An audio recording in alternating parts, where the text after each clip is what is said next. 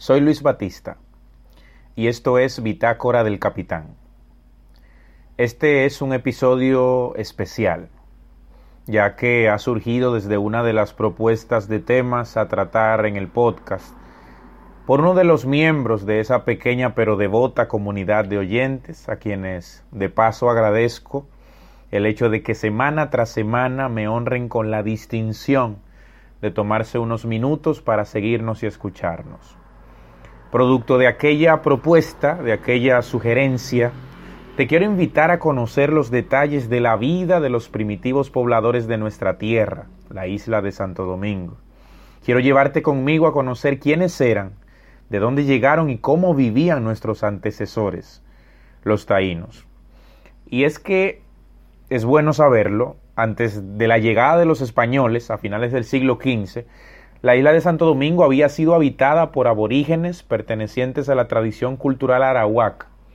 Eh, se sabe que estos primeros pobladores comenzaron a migrar hacia unos 6.000 años antes de nuestra era, durante la transición del Pleistoceno al Holoceno.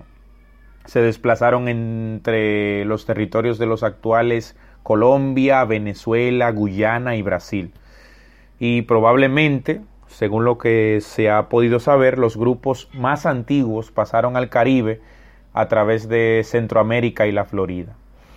Los grupos de aborígenes que llegaron a las Antillas Mayores lo hicieron utilizando embarcaciones ligeras como balsas y canoas. Esos desplazamientos fueron favorecidos por la proximidad, o sea, por la cercanía que hay entre las Antillas Menores y por el movimiento natural de las corrientes marinas. Se establecieron estas tierras debido al clima tropical lluvioso que ya conocían, a las facilidades de los llanos costeros caribeños y a los recursos alimenticios muchos que ofrecían sus manglares. Con el paso del tiempo se da un proceso bastante llamativo, ya que los grupos aborígenes que tenían un menor desarrollo material y social acabaron o asimilando o siendo absorbidos por otros grupos primitivos pero de orden más complejo, lo que dio como resultado que en la práctica aparecieran expresiones culturales bastante diferentes a las que eh, manifestaban en sus lugares de procedencia, es decir, América del Sur. Entre estos primeros pobladores del Caribe, cuya antigüedad supera los 5.000 años antes de Cristo, se puede destacar dentro de sus actividades que vivían de la recolección, de la caza y de la pesca. En la práctica de estas actividades empleaban instrumentos hechos de piedra, huesos y conchas. Aún así, sus limitaciones técnicas y de especialización hacían que dependiesen demasiado de, de ese contacto con la naturaleza de la cual tomaban básicamente lo que les ofrecía sin ninguna posibilidad de, reposición. Esa realidad permite catalogar su economía como de depredadora.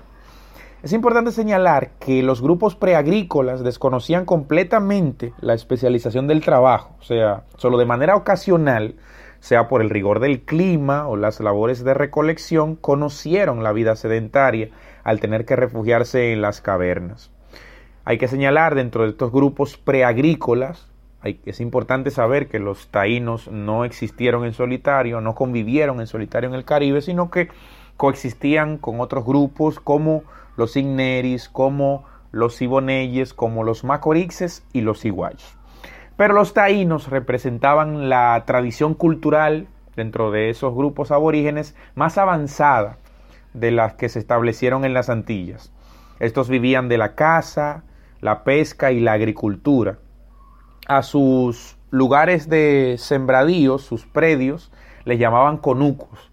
Eran cultivados con la técnica de los montones para eficientizar la producción y garantizar de cierto modo la fertilidad de la tierra. Evitaban la erosión del suelo, mantenían mucho más tiempo la humedad, de manera que era un método para ellos bastante efectivo cultivaban batata, lerenes, guayiga, yautía, maní, ají, maíz y sobre todo yuca.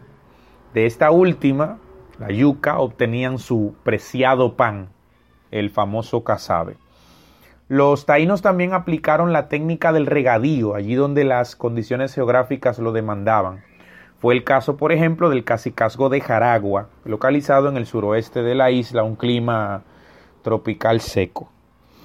Además, los taínos también practicaban la caza y la pesca de tipo menor, es decir, de especies más pequeñas, salvo el caso del manatí. Cazaban jutías, quemíes, curíes y moíes, hoy extinguidos, y aves como la paloma, la tórtola, la cotorra o iguaca, como le llamaban. Tanto en el mar como en los ríos pescaban eh, otro gran grupo de peces menores como pargos, jureles, diacas, róbalos, carites, jaivas, camarones y otros. Esos elementos, estos productos de la pesca, eran una dieta, eran un, un alimento sumamente importante dentro de su tradición gastronómica. Su nivel de desarrollo material propio de, la época del Neolítico Superior impidió la realización de tareas especializadas de producción. Esto quiere decir que desconocían completamente la propiedad privada de los medios de producción, con excepción de aquellos instrumentos que servían como, como medio de defensa personal. De hecho, en sus primeros registros sobre su llegada a las Antillas, Cristóbal Colón destacaba que los taínos todo lo tomaban y daban de aquello que tenían, de buena voluntad. No conocían ni lo mío ni lo tuyo. O sea, esta nota revela la inexistencia de las clases sociales entre los taínos. Sin embargo, entre ellos existía el principio de la jerarquía y la autoridad, que reglamentaba el comportamiento de los diferentes grupos o estamentos sociales que incidían en la comunidad. La efectividad de las técnicas agrícolas que empleaban les permitió a los taínos eh, acumular lo que en economía se llama excedentes de producción, originando así la práctica de un comercio particular llamado trueque, donde se intercambiaba un producto por otro. Ya hablando en términos de orden social, hay que decir que en la cima de, la, de, la, pirámide social taína se encontraba el cacique, el cual era designado por herencia. Aunque bien no había estandarizado un criterio para la sucesión, para la sucesión en el puesto, predominaba la afiliación por vía matrilineal, es decir, a la muerte de un cacique, este debía ser sustituido por uno de sus hijos, según el orden de su nacimiento. Y si no tenían hijos, entonces debía ocupar el puesto el primer hijo de su hermana. En su jurisdicción, en sus dominios, que llamaban ellos cacicazgos, los caciques eran la máxima autoridad, eso debido a su capacidad militar y a su sabiduría en las tareas de administración. Ejercían funciones económicas, sociales, políticas, militares y religiosas.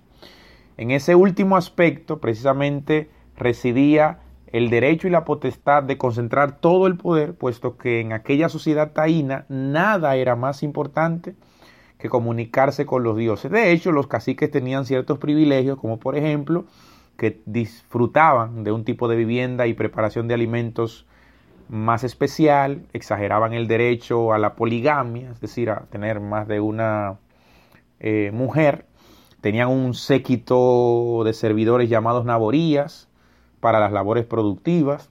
También había otro grupo de servidores más especializados que estaba compuesto por los nitaínos, a quienes daban funciones de tipo militar y, económico. Fungían además como asistentes y consejeros de los caciques y tenían cierto poder a un nivel más bajo. Los veiques eh, ocupaban el tercer lugar en la escala social taína, participaban del rito de la cooba, ceremonia mágico-religiosa importantísima de los taínos, de la cual hablaremos más adelante. Tenían funciones religiosas, pero también tenían funciones de curanderos, función de curanderos que debían ejercer con cuidado, ya que podían ser castigados hasta con su propia vida si se comprobaba algún tipo de mala práctica o negligencia en su labor. Las creencias de los taínos, las creencias religiosas, eran básicamente politeístas de tipo animista, en el sentido de que consideraban que todas las cosas tenían vida. Eso constituía un sistema organizado relacionado con su visión del mundo, la fuerza de la naturaleza y la producción. Esa práctica religiosa dependía del cacique y de la asistencia de los veiques. Los taínos eh, tenían dioses, deidades que llamaban semíes. Estos estaban presentes en todos los aspectos de su vida. Cada taíno tenía sus semíes particulares y consideraban que la forma física de estos semíes iba inseparablemente unida a las ideas que representaban. A pesar de tener semíes particulares, los taínos se enfocaban fundamentalmente en dos figuras de divinidad fundamentales. La primera, Yokau Baguama Orocotí, el, que estaba asociado con la fertilidad de las plantas. Y el otro, Guabansex, que se tenía por semí femenino, que originaba las aguas, los vientos y los huracanes. Eh, se lo atribuía también la representación del bien y del mal, así también su importancia debido al papel que jugaba el agua en la sociedad taína como fuente de fecundidad y de vida. Los areitos, la más importante de sus actividades sociales, consistían en ritmos producidos por primitivos tambores, flautas y maracas, acompañadas de cánticos y grupos danzantes. En ocasiones estos estaban compuestos únicamente por hombres, pero a veces también eh, mezclados, ¿no? Hombres y mujeres. Los areitos eran fiesta y canción, baile y ritmo al mismo tiempo. Estos ritmos eran obtenidos de un rústico tambor de madera que ellos llamaban mayohuacán. Utilizaban además maracas, flautas y una especie de trompeta llamada fotuto, hecha a partir de un caracol. Las canciones recogían y transmitían de una generación a la otra las principales manifestaciones de la vida de los taínos, además de sus tradiciones y leyendas. La práctica de los areitos se daba en el batey o bajo los árboles. Su organización respondía a veces a la necesidad de exaltar a los dioses o a los caciques, a la celebración de bodas o iniciaciones, al logro de una buena cosecha, al triunfo en la guerra o por simple diversión. El rito de la cooba o coyoba eh, a su vez constituía la más solemne de las actividades mágico-religiosas de los taínos. Prueba de esto era el hecho de que solo participaba una pequeña parte de los estamentos más altos, de mayor rango, escogidos por el cacique, que era quien iniciaba y presidía el ritual junto a los veiques. Esta celebración, el rito de la cova, respondía a la necesidad de comunicarse con los dioses a fin de recibir las orientaciones para la resolución de los problemas de la comunidad. Esta ceremonia era precedida de una serie de pasos preparatorios, como areitos de tipo religioso, ayunos y hasta vómitos provocados con el uso de espátulas diseñadas para esos fines. Con eso, decían, buscaban librar el cuerpo de impurezas, lo que facilitaría la comunicación con los dioses. Para facilitar ese contacto con los dioses, inhalaban un polvo obtenido de la Pitademia peregrina, una planta que trajeron los arahuacos desde América del Sur.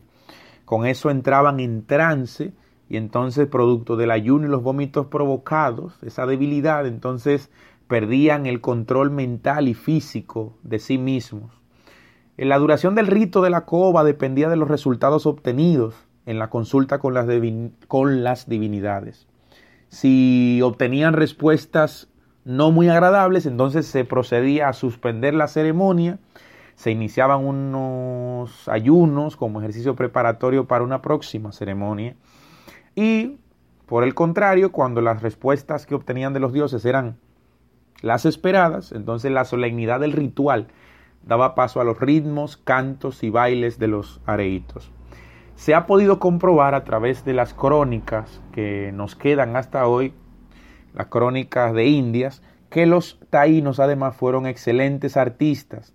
Claro, un arte rupestre, limitado por, las, por el contexto de la época, pero se sabe también que fueron grandes elaboradores de cerámicas bastante bien decoradas con motivos generalmente mágico-religiosos. Esto fue una entrega más de Bitácora del Capitán en este caso abordando la cuestión de la vida de los taínos. Así que nos escuchamos en la próxima. Chao.